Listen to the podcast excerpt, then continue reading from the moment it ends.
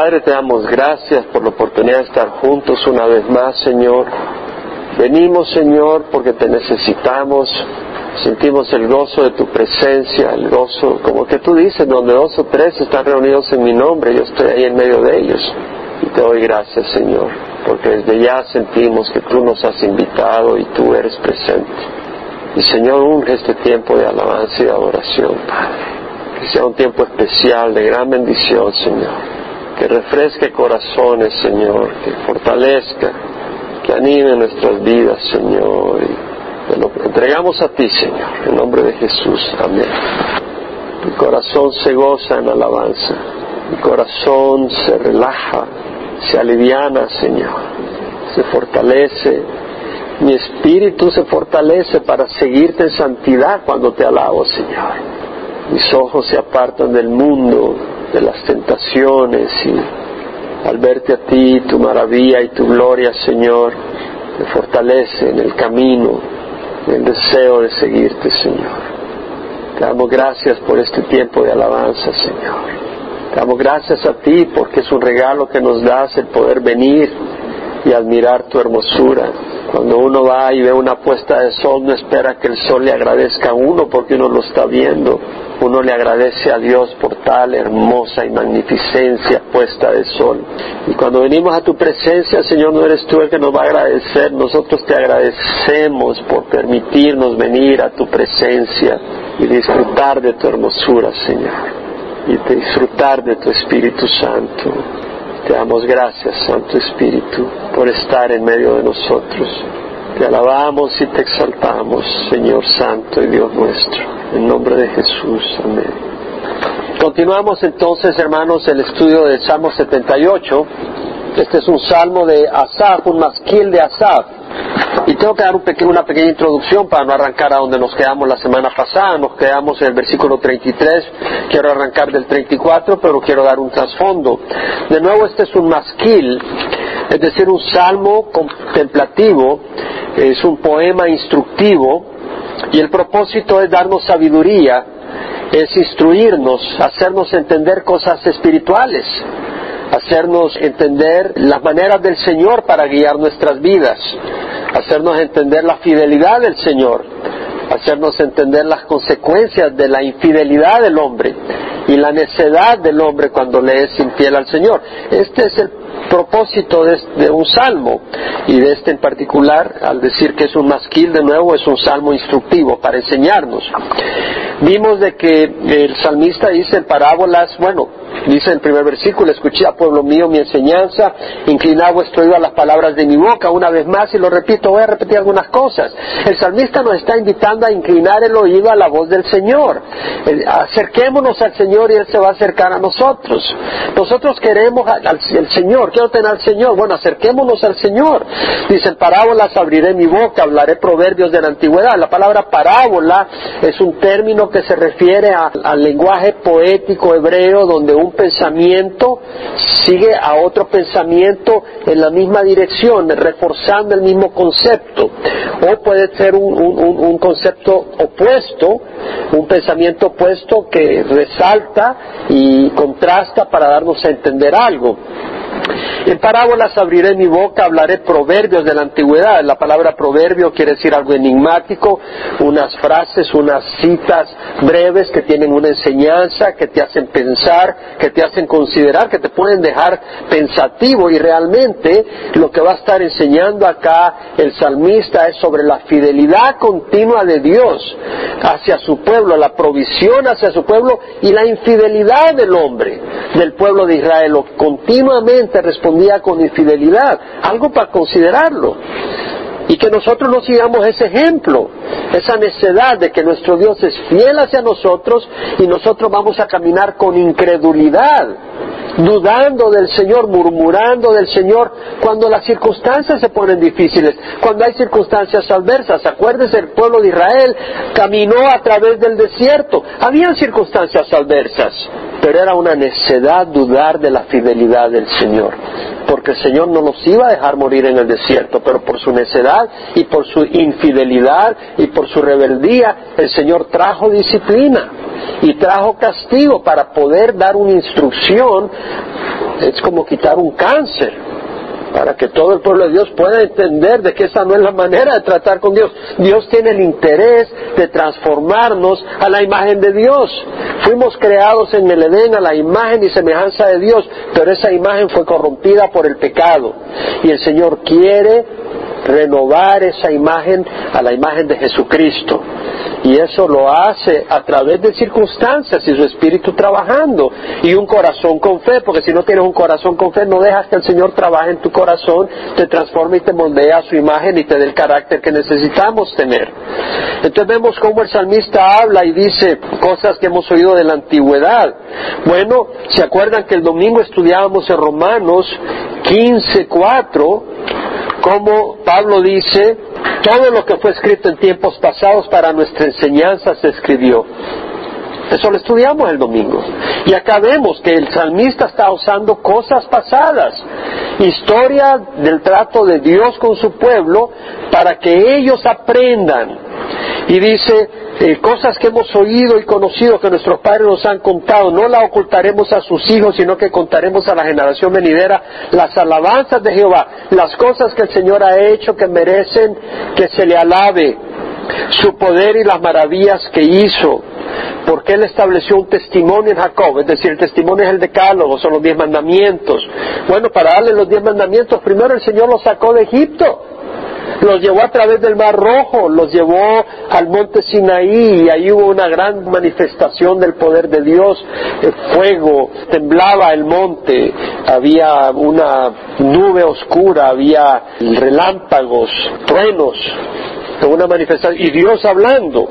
Entonces vemos cómo Dios manifiesta su justicia, su rectitud ahí, y puso una ley en Israel, el Torah, es decir, toda la ley mosaica, eh, la ley ceremonial, la ley de las fiestas que tenían un significado espiritual. La fiesta de la Pascua, recordaban cuando ellos salieron de Egipto a través de sacrificar el, cordero pascual y poner la sangre sobre la puerta. Entonces el ángel del Señor no cometió justicia contra el primogénito en esos hogares que estaban cubiertos con la sangre.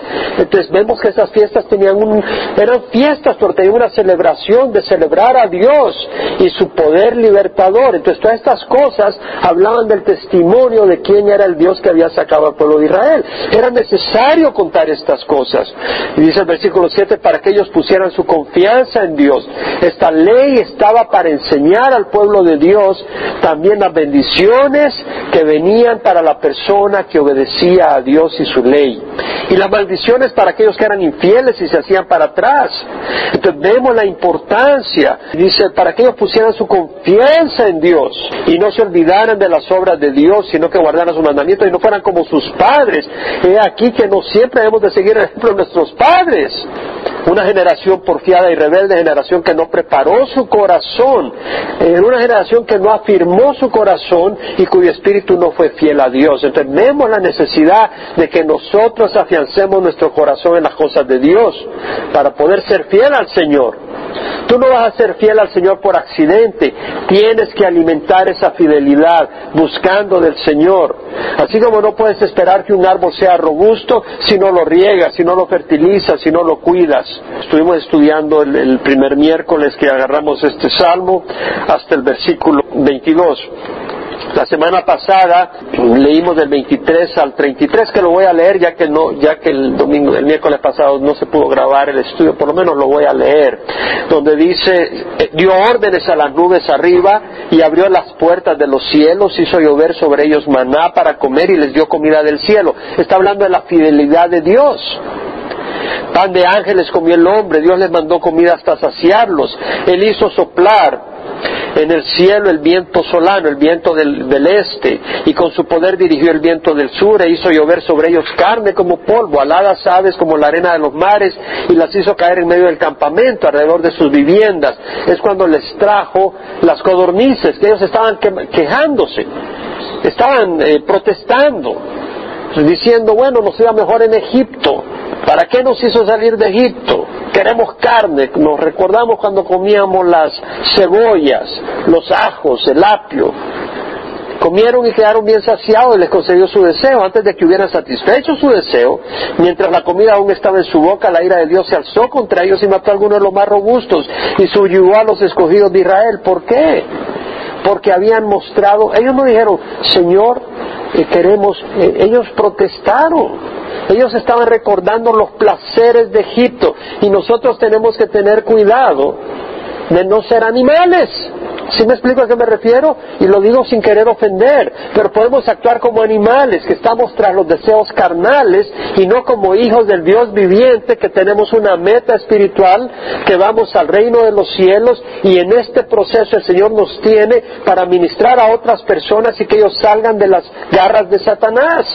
Y que Dios está interesado en moldear en nosotros un carácter como el de Jesucristo. Y que por eso nos va a permitir adversidades y va a trabajar el Señor en vidas a través de ellos. Entonces vemos de que el Señor ante la codicia trajo un juicio sobre ellos. Pero hizo el Señor todo eso, no destruyó a todos, destruyó a algunos. Pero vemos acá que dice el Señor, a pesar de todo, ellos pecaron y no creyeron en sus maravillas. ¿Qué quiere decir? Después de eso, el Señor en Cades Barnea les manda que entren a la tierra prometida, pero ellos no quisieron entrar. Mandaron a dos espías y diez espías regresaron. Regresaron los doce, pero diez dijeron, no, hombre, si las ciudades son amuralladas y allá están los hijos, los descendientes de Anac, y nosotros parecemos langostas y ellos nos ven así, no vamos a poder contra ellos y dieron un mal reporte y convencieron al pueblo y querían apedrear a Moisés, querían apedrear a Aarón, querían apedrear a dos de los eh, espías que fueron, Caleb y Josué, que decían, no, el Señor nos va a dar la victoria. Entonces ellos dudaron, ellos tuvieron miedo, ellos rehusaron creer en Dios. Entonces, esto se aplica también a aquella persona que sabe lo que tiene que hacer, que es lo que es recto, que es lo que le agrada a Dios que debe hacer, y no lo hace porque tiene miedo que no va a funcionar. Entonces, está acostumbrada a actuar en una manera que no es correcta, en una manera que no es honesta, y prefiere actuar de una manera deshonesta que confiar en el Señor nosotros vamos a actuar honestamente, vamos a confiar en nuestro Dios. Él pues hizo terminar sus días en vanidad y sus años en terror súbito. Ahora vamos a continuar ahora con el versículo 34. Cuando los hería de muerte, entonces le buscaban y se volvían y buscaban con diligencia a Dios. Se acordaban de que Dios era su roca y el Dios altísimo su redentor. Y uno dice, amén. Espera, sigue leyendo mas con su boca le engañaban y con su lengua le mentían, pues su corazón no era leal para con él, ni eran fieles a su pacto. Increíble lo que está enseñando aquí el Señor. Es decir, ante el castigo regresaban a Él. Oye bien, cuando les hería de muerte, entonces le buscaban y se volvían y buscaban con diligencia a Dios, con diligencia. Se acordaban de que Dios era su roca. Oh, Dios es nuestra roca. Y el Dios altísimo, su redentor, Dios nos va a redimir. Pero con su boca le engañaban y con su lengua le mentían, porque su corazón no era leal para con él, ni eran fieles a su pacto. Esto es como la mujer que le dice al novio que lo ama porque le está comprando cosas. O como la hija que atiende a su papá porque está pidiéndole que la deje salir con el novio en la noche. Y le ilustra los zapatos, le trajo el desayuno, y le hizo todo lo posible. Pero no es que realmente tiene el deseo de atender a su papá, sino que lo que quiere es que lo deje salir. No es un amor sincero, sino que es un comportamiento fingido. Y el mismo Señor nos dice Romanos 12:9, el amor sea sin hipocresía, aborreciendo a lo malo y aplicándoos a lo bueno. ¿Cómo no se va a aplicar eso en nuestro amor hacia Dios? Con mayor razón, con Dios no, no hemos de tener un amor hipócrita, un amor fingido. En Jeremías el Señor dice, más engañoso que todo es el corazón y sin remedio. El corazón del hombre es engañoso. ¿Quiere decir que entonces vamos a tener un corazón engañoso? No, podemos hacer algunas cosas para no tener ese corazón engañoso. Pero el corazón del hombre es engañoso, más, que más engañoso que todo es el corazón y sin remedio, ¿quién lo comprenderá? Yo Jehová escudriño el corazón y pruebo los pensamientos para dar a cada uno según sus caminos, según el fruto de sus obras. Entonces el Señor prueba los corazones. Entonces si venimos a la presencia del Señor, y estamos en su presencia, Él nos va a revelar lo que hay en nuestro corazón. ¿Quién puede decir amén? Y no es para aplastarnos. Cuando el Señor nos revela la iniquidad que hay en nosotros, a sus hijos, es de bendición. ¿Quién puede decir amén? ¿En serio? Yo experimenté un rato hoy antes de venir al estudio. En un momento determinado estaba caminando y me empecé a ver tan miserable, y lo digo de corazón, que me sentía tan miserable. Pero no es que me sentía, sino me sabía que soy un hombre miserable, aparte de la gracia de Dios. No me sentía mal por sentirme miserable, sino que entendía que la gracia de Dios es enorme, que la gracia de Dios es grande. Y no es que sea más miserable que antes, es que uno está ciego. Y cuando el Señor nos muestra lo malo que somos, es una bendición porque Él nos va lavando. Él nos quiere transformar, Él nos quiere limpiar, Él nos quiere cambiar. Él quiere que cambiemos nuestras actitudes. Por eso el Señor nos muestra nuestras fallas. El Salmo 86, 11 dice, unifica mi corazón para que tema tu nombre. ¿Sabes quién escribió el Salmo 86? David, un hombre cuya corazón era de acuerdo al corazón de Dios. Y él mismo dice, unifica mi corazón para que tema tu nombre. El hombre tiene un corazón dividido. Queremos estar en el mundo y queremos estar en las cosas de Dios. Pero David era un hombre que dijo, Señor, dame un corazón agradable a ti. Crea en oh Dios, un corazón limpio y renueva un espíritu recto dentro de mí. ¿Quién dijo eso? Fue David. Y Dios le respondió. Fue un hombre que tenía un corazón agradable a Dios. En Apocalipsis leemos que el Señor le dice a la iglesia de la Odisea, yo conozco tus obras que no son frías ni calientes. Ojalá fueras frío o caliente. Pero porque eres tibio, ni frío ni caliente, te voy a vomitar de mi boca. El Señor no quiere un corazón tibio hacia Él. El Señor no quiere un corazón engañoso hacia Él. El Señor quiere un corazón que le ama. En Jeremías, lo han leído muchas veces, 29, 11 al 13, el Señor dice, yo sé los planes que tengo para vosotros planes de bienestar y no de calamidad para daros un futuro y una esperanza. Me invocaréis y vendréis a rogarme y yo os escucharé. Me buscaréis y me encontraréis cuando me busquéis de todo corazón. De corazón. ¿Por qué me enfatizo acá? Porque aún, ¿por qué enfatizo acá? Aún viniendo a la iglesia, podemos tener un corazón engañoso hacia Dios. ¿Quién puede decir amén? El Señor dice amén. El Señor dice amén.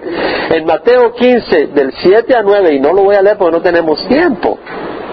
Bueno, desde el versículo 1 leemos cuando los fariseos y los escribas empiezan a darle un dolor de cabeza a Jesús y le dicen, ¿por qué tus discípulos no observan la tradición de los ancianos y no se lavan las manos antes de comer? Y el Señor le dice, ¿ustedes por qué rompen la mandamiento de Dios por observar la tradición de los ancianos. Ustedes han oído que dijo, honras a tu padre a tu madre y el que ofenda a su padre o hable mal de su padre o su madre, que muera.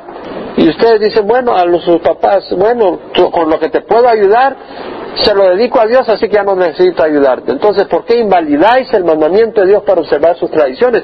Y les dijo, hipócritas.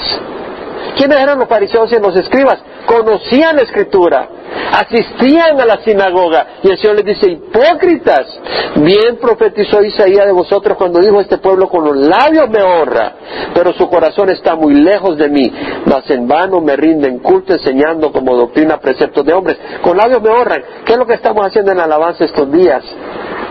Entrar en intimidad con el Señor. ¿Quién puede decir amén? ¿Por qué? Porque no queremos venir y cantar unas alabanzas con los labios. Queremos venir, conocer estas alabanzas y cantar de corazón estas alabanzas a Dios. Eso es lo que estamos buscando hacer. ¿Cómo vamos a tener un corazón leal? Porque más engañoso que todo el corazón y sin remedio. ¿Cómo vamos a tener un corazón leal al Señor? Bueno, yo quisiera darle algunas cosas. Según de Corintios 10, 4 al 6, Pablo dice, las armas de nuestra contienda no son carnales, sino poderosas en Dios para la destrucción de fortalezas, destruyendo especulaciones y todo razonamiento altivo que se levanta contra el conocimiento de Dios, y poniendo todo pensamiento en cautiverio a la obediencia de Cristo Lo que estamos viendo acá es que debemos destruir especulaciones y todo pensamiento altivo que se levanta contra el conocimiento de Dios. Es decir, cuida las zorras que se meten a tu terreno. Cuida tu terreno de las zorras, no a las zorras. ¿Sí me explico? Algunos cuidan las zorras, no el terreno. Debemos de cuidar el terreno de las zorras que se quieren meter y destruir. Entonces, si hay alguna especulación que entre tu mente, ¿quién puede decir amén? Si hay algún razonamiento que entre tu mente, ¿quién ha sido tentado con esos razonamientos? Nadie, ¿verdad? Pila de mentirosos, como diría nuestra hermana cubana. ¿Cierto? A veces quieren entrar razonamientos, amén.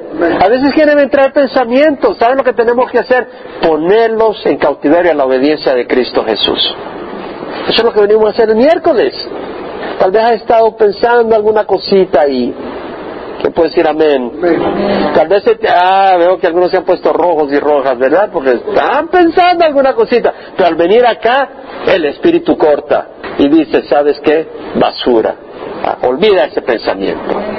Para eso venimos, para, para poder destruir esas especulaciones y esos razonamientos que se levantan contra el conocimiento de Dios, que son falsos, que llevan destrucción. Vamos a preparar nuestro corazón, viniendo, estudiando la palabra, escuchando la palabra, orando. Las reuniones de oración son preciosas. Siempre me gusta oír predicaciones, pero yo semanas en que no oigo ninguna predicación, solo me pongo a alabar al Señor en mi casa. Pongo alabanzas pero las pongo solo cuando voy a estar alabando al Señor, no como música de fondo, sino para alabar al Señor. Y es una bendición alabar al Señor. Es una bendición concentrarte con buenas alabanzas y empezar a alabar al Señor. Algo lindo. Es una fiesta. Tanto que cuando estoy alabando y ya tengo que hacer algo y lo puedo hacer oyendo música, lo apago porque yo no quiero que la alabanza sea una música de fondo. La alabanza es para alabar al Señor no para dejarla pasar por desapercibida, es para alabar a nuestro Dios. Bueno, a Dios nadie le engaña. Es cierto que dice acá, con su boca le engañaban, es decir, ellos hablaban, pero a Dios nadie le engaña. Ellos engañaban, pero Dios sabía lo que había en su corazón. Hermanos, en la adversidad y en la tentación hay que ser fieles al Señor. Y continúa, mas él siendo compasivo perdonaba sus iniquidades y no los destruía, muchas veces contuvo su ira y no despertó todo su furor. Se acordaba de que ellos eran carne, un soplo que pasa y no vuelve. O sea, vemos acá la compasión de Dios. ¿Por qué era Dios compasivo con ellos cuando ellos eran de corazón engañoso?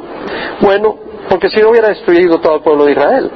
Pero era compasivo con ellos porque él buscaba a través de la paciencia que algunos corazones notaran su paciencia. Y esa paciencia tocara algunos corazones y los derritiera y esos corazones se volcaran al Señor.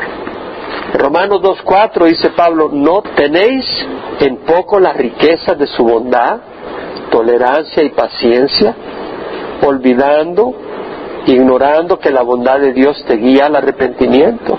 Es decir, la paciencia de Dios es poderosa para guiar al arrepentimiento de algunas personas.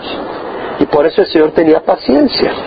El Señor es paciente con todos, no queriendo que nadie perezca, sino que todos vengan al arrepentimiento. No quiere decir que el Señor no trajo juicio con varios de ellos. El Señor trajo juicio, pero no destruyó a la nación. Y el Señor tiene paciencia con nosotros, pero ten cuidado, porque muchos se quedaron en el desierto, ¿verdad? Y la paciencia del Señor es infinita, pero a la vez no puedes jugar con Él. Y cuando tú estás jugando con Él, te llega un momento donde dice hasta acá. Y vas a tu destrucción. Vas a tu destrucción. No podemos jugar con el Señor. No podemos patear la sangre de Jesucristo. No podemos tentar al Señor y seguir tentándolo y esperar de que el Señor va a seguir con nosotros así. Porque si somos de ese carácter, si somos hijos de la oscuridad, pues nuestro destino es la oscuridad, no nos va a forzar a entrar a la luz. Ahora mira lo que dice. ¿Cuántas veces se rebelaron contra él en el desierto y se entristecieron en las soledades? ¿Por qué lo entristecieron? Por su incredulidad y su rebeldía. En nuestro caminar diario Ve que estaban en el desierto. Y la palabra desierto es tierra inhabitada. Ese es en el hebreo, el midbar. es una tierra inhabitada, o pueden ser pastizales fuera de la ciudad, pero es un lugar donde no hay habitaciones, donde no hay casas. El desierto pues no es un lugar ameno con comodidades, no es un lugar donde tienes techo, donde tienes tu cama, donde tienes tu cocina para cocinar, es un lugar inhabitado. Ellos anduvieron en el desierto. Ellos se rebelaron contra él en el desierto y lo entristecieron en las soledades. La palabra soledad es el yeshimón, que es un lugar desértico, árido, seco, infecundo, improductivo. Y realmente, así como el pueblo de Israel iba por un lugar árido, nosotros muchas veces andamos por lugares áridos, andamos por lugares desagradecidos, tal vez comparte la palabra y no es que nadie te responde, tal vez te estás tratando de ser amable y te paran la cara. ¿Quién puede decir amén a eso? A veces, a veces estás en un lugar y, y no logras sacar nada, pero ¿sabes qué? Persevera, porque el Señor aún en el desierto produce ríos de agua. Y lo hizo. En Isaías 48, 21 dice, no padecieron sed cuando Él los condujo por los desiertos, hizo que brotara agua de la roca para ellos, partió la peña y las aguas corrieron. Ellos, si no hubieran salido al desierto, no hubieran experimentado el agua brotando de la roca. Tuvieron que pasar por una crisis para ver el poder de Dios. En Isaías 42.10 dice, así dice Jehová, que abre camino en el mar y sendero en las aguas impetuosas. Si no hubieran salido de Egipto, no hubieran experimentado que el mar rojo se abriera. Isaías 42, 19 dice, aquí hago algo nuevo. Ahora acontece, ¿no lo percibís? Aún en los desiertos haré camino y ríos en el yermo. El desierto es un lugar desolado. Ahí no había una carretera por donde pudiera ir el pueblo de Israel. ¿En qué camino caminó el pueblo de Israel en el desierto? ¿Saben qué camino? El camino determinado por la nube que los guiaba. Jesús es el camino. ¿Verdad? Nosotros no tenemos un camino definido. Sí tenemos un camino definido en Jesucristo. Si seguimos a Jesucristo, nuestro camino está definido. Él es el camino, la verdad y la vida. Isaías 42, 21 dice, el pueblo que yo he formado para mí proclamará mi alabanza. Y cuando leía esto recordaba ahora, ¿quiénes de ustedes son de México? Levantan la mano, vienen de México. ¿Quiénes vienen de Cuba? ¿Quiénes vienen de El Salvador? Algunos vienen de Guatemala, otros vienen de Perú, de distintos lugares. Y te voy a decir, venimos de distintos lugares, algunos de Estados Unidos, de distintos lugares, ¿no? Pero somos un pueblo. ¿Quién puede decir que somos un pueblo? Somos un pueblo. Esta congregación es parte de un pueblo. ¿Verdad que nos identificamos como un pueblo? Realmente yo le aseguro que aunque usted sea mexicano, salvadoreño, cubano, su identificación con el pueblo de Dios es mayor. ¿Quién puede decir amén? Hay una identificación mayor. Somos un pueblo más fuerte, un pueblo cuyos lazos son más fuertes. Somos un pueblo y el Señor dijo que somos linaje escogido, real sacerdocio, nación santa, pueblo adquirido para posesión de Dios, a fin de anunciar las virtudes de aquel que nos llamó de las tinieblas a su luz admirable. Entonces vemos que dice cuántas veces se rebelaron contra él en el desierto y lo entristecieron en las soledades. Y la palabra entristecer quiere decir causar dolor, contristar, consternar, causar pesar, apesadumbrar. ¿A quién entristecieron? A Dios. Podemos entristecer a Dios. Dios tiene sentimientos y podemos entristecerlo. En Efesios 4:30 dice Pablo, no entristezcas al Espíritu Santo de Dios por el cual fuiste sellados para el día de la redención. Podemos entristecer al Espíritu Santo. ¿Sabes cuándo? Cuando Él nos está llamando, cuando Él nos está guiando y resistimos su guía y entristecemos al Espíritu Santo cuando nuestras actitudes con nuestros hermanos son dañinas, cuando abrigamos amargura, resentimiento y venganza. ¿Por qué? Porque lo que Dios quiere es unidad en el cuerpo de Cristo. Como un padre que quiere unidad con sus hijos. Y cuando sus hijos están peleando y se están dando duro, yo creo que un papá o una mamá no se goza. Uno quiere verlos en paz, en armonía. Entonces cuando nosotros tenemos actitudes negativas y nocivas, entristecemos al Espíritu Santo. Vea Efesios 4:29. No salga de vuestra boca ninguna palabra mala, sino solo la que sea buena para edificación según la necesidad del momento, para que imparta gracia a los que escuchen. Y no entristezcáis al Espíritu Santo de Dios, por el cual fuiste sellados para el día de la redención. No entristezcáis al Espíritu Santo. Sea quitada de vosotros toda amargura, enojo, ira, grito, maledicencia, así como toda malicia. Sed más bien amables unos con otros, misericordiosos, perdonándonos unos a otros, así como también Dios os perdonó en Cristo. Dice el versículo 41, tentaron a Dios una y otra vez y afligieron al Santo de Israel. Es decir, lo entristecieron al Señor. Lo entristecieron porque resistieron al Espíritu de Dios. Lo entristecieron porque dudaron de Él. Lo entristecieron porque murmuraron contra Él a pesar de que Él mostraba fidelidad. Y cuando Él permitió adversidades, lo acusaban. En vez de aceptar la disciplina como un hijo debe de aceptar disciplina de su padre para su beneficio. Y se tentaron a Dios una y otra vez y afligieron al Santo de Israel. La palabra tentar en el hebreo, nasá, quiere decir poner a prueba, poner bajo evaluación, examinar para confirmar o verificar algo. Pero aquí se aplica en el sentido de probar la paciencia de Dios, provocándolo al dudar de Él, de su fidelidad, de sus promesas, de su palabra, al no creer, al actuar con incredulidad y murmuración ante las adversidades. Lo que están haciendo es, el Señor les está mostrando su fidelidad, el Señor les está mostrando su poder, y cada vez que hay una adversidad, y no vas a salvarnos de acá, nos trajiste para destruirnos, están probando la paciencia de Dios. Es como alguien que te provoca, ¿verdad? Y, se acerca, y se acerca a tu casa. Y estás en tu casa y viene y, agarra una lata de basura y viene y, la, y te la echa en el jardín. Tú dices, oye, este, mi casa no es un basurero. Bueno, viene el día siguiente y agarra el combo de basura y viene, se lo echa en el jardín. No me tientes, amigo, no me tientes que te voy a echar la policía. Pues viene el siguiente día, agarra una lata de pintura y viene y se la tira a la pared. Se está metiendo en problemas. Hasta que hay el momento y el tipo responde, ¿no? Y entonces está diciendo, tentaron a Dios una y otra vez y afligieron al Santo de Israel. Y la palabra afligir es hacer doler, herir, causar problema, tribular, lastimar. Nuestro Dios tiene un corazón tierno y el pueblo de Israel afligió a Dios. No se acordaron de su poder del día en que lo redimió del adversario. No se acordaron de su poder el día que lo redimió del adversario. Y va a explicar y va a acordar, va a recordar el salmista lo que hizo el Señor cuando lo libró de Egipto. ¿Por qué no se acordaron de su poder? Bueno, porque habían forjado un corazón ingrato, indiferente, arrogante, incrédulo. Y lo que esto me enseña a mí, y lo que pienso yo, es que esa actitud no ocurre de repente. Esa actitud se va forjando, se va armando. Cuando nosotros cada día se nos olvida dar gracias al Señor. Cuando cada día se nos olvida buscar la palabra del Señor y reconocer que Dios es bueno con nosotros. Cuando pasa un problema y acusamos a Dios y el día siguiente se nos olvida alabar al Señor cuando no cultivamos un corazón agradecido, cuando no recordamos la frecuencia de las bondades de Dios, entonces viene la crisis nosotros no tenemos un corazón entrenado, una mente entrenada a reconocer la bondad de Dios.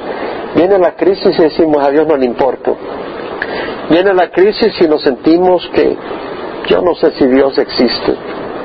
Viene la crisis y decimos Dios es injusto. A los gabachos sí, Mira las casas que tienen los gabachos. Nosotros como venimos de por allá, yo creo que algo, ¿verdad? Y empieza uno a abrigar resentimiento contra Dios, se enoja contra Dios. Pero ¿sabes qué? Eso es porque no hemos fomentado un corazón sensible de alabanza. Porque si alabamos al Señor día a día y recordamos lo que el Señor hace con nosotros, así como lo estamos haciendo en la alabanza hoy, y hacerlo con frecuencia, Viene la crisis y entendemos, no, el Señor tiene algo para mí. El Señor tiene un plan. Y cuando se pone muy caliente la cosa, Señor, ayúdame. Yo sé que tú eres bueno, ten misericordia de mí, con humildad y mansedumbre y no con rebeldía y arrogancia. Y eso hay que fomentarlo. El corazón del hombre no es naturalmente así. No se acordaron de su poder del día que lo redimió del adversario. Vamos a acordarnos del poder del Señor. ¿Sí? El poder del Señor en la cruz.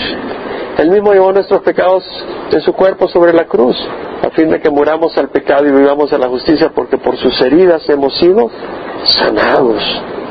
No necesariamente se aplica físicamente, aquí se aplica espiritualmente. Realmente tenemos libertad espiritual para caminar en rectitud. Pablo dijo, todo lo puedo en Cristo que me fortalece, ¿no? ¿Lo dijo Pablo? Dios no hace excepción de persona. Entonces podemos entender de que hay un poder que nace de la cruz. Pablo dijo, el que no eximió ni a su propio Hijo, sino que lo entregó por todos nosotros, ¿cómo no nos dará junto con Él todas las cosas, todo lo necesario? Esa es una promesa de Dios. Hay un poder. Entonces menciona acá, ¿no se acordaron cuando hizo sus señales en Egipto? ¿Cómo señales? ¿Un semáforo? No, esas obras de poder significaban algo, que hay un Dios poderoso. ¿Quién ha visto la mano de Dios en su vida algún día? Estoy hablando milagrosamente.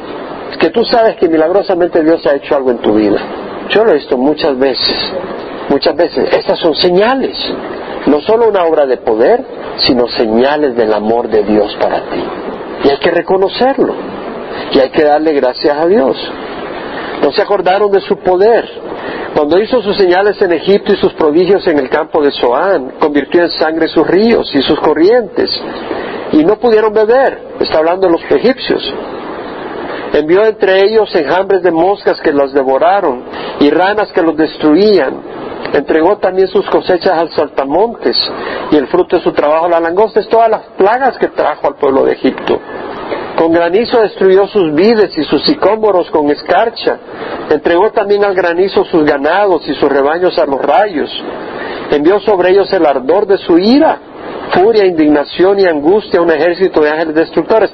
El Señor obró contra el pueblo de Egipto por amor a su pueblo preparó senda para su ira, no eximió su alma de la muerte, sino que entregó sus vidas a la plaga, e hirió a todos los primogénitos en Egipto, las primicias de su virilidad en las tiendas de Cam. Mas a su pueblo los sacó como a ovejas, como a rebaño los condujo en el desierto, los guió con seguridad de modo que no temieron, pero el mar se tragó a sus enemigos. Los trajo pues a su tierra santa, a esta tierra montañosa que su diestra había adquirido, y expulsó a las naciones de delante de ellos, las repartió con medida por herencia, e hizo habitar en sus tiendas a las tribus de Israel. Es decir, no solo se olvidaron de cómo Dios trató con el enemigo, pero cómo Dios trató con ellos guiándolos en el desierto llevándolos a una tierra prometida y dándoles la tierra. Yo creo que no es coincidencia que me esté tomando tanto tiempo el Salmo 78 y creo que hay una lección que debemos de tomar en nuestro corazón y es que en adversidad no respondamos como el pueblo de Israel. El pueblo de Israel en el desierto fueron desagradecidos. Había adversidad, no era cómodo, pero Dios tenía un plan para ellos y el plan de Dios era bueno. Y nosotros pasamos por adversidades pasamos por momentos difíciles, es una necesidad darle la espalda al Señor. Porque para empezar, si el ataque viene de Satanás, a quien le debemos dar la espalda es a Satanás, no a Dios, número uno.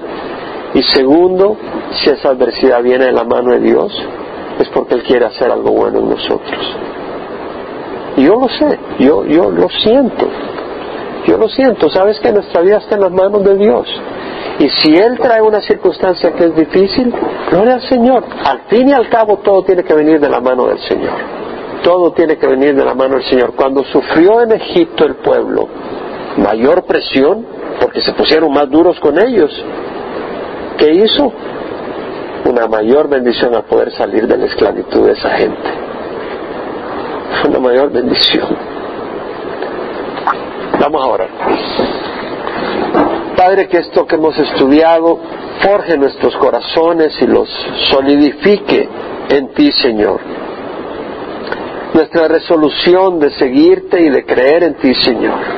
Y de no dudar de ti, de no dudar de tu amor, de no dudar que tú nos amas, de no dudar que tú nos has sacado de un lugar y estás comprometido con tu palabra de llevarnos a la tierra prometida y de cuidar de nosotros y guiarnos y proveer para nuestras necesidades. Tú has prometido eso, Señor.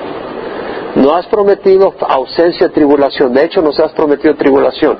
No has prometido que no va a haber persecución, de hecho nos has prometido persecución. Pero has prometido estar con nosotros, Señor. Y ahora, Señor, te queremos dar gracias por tus promesas. Y vamos a exaltar tu nombre en medio de cualquier circunstancia que estemos pasando. Vamos a exaltar a nuestro Señor, glorificándolo de corazón y diciéndole, tu fidelidad es grande.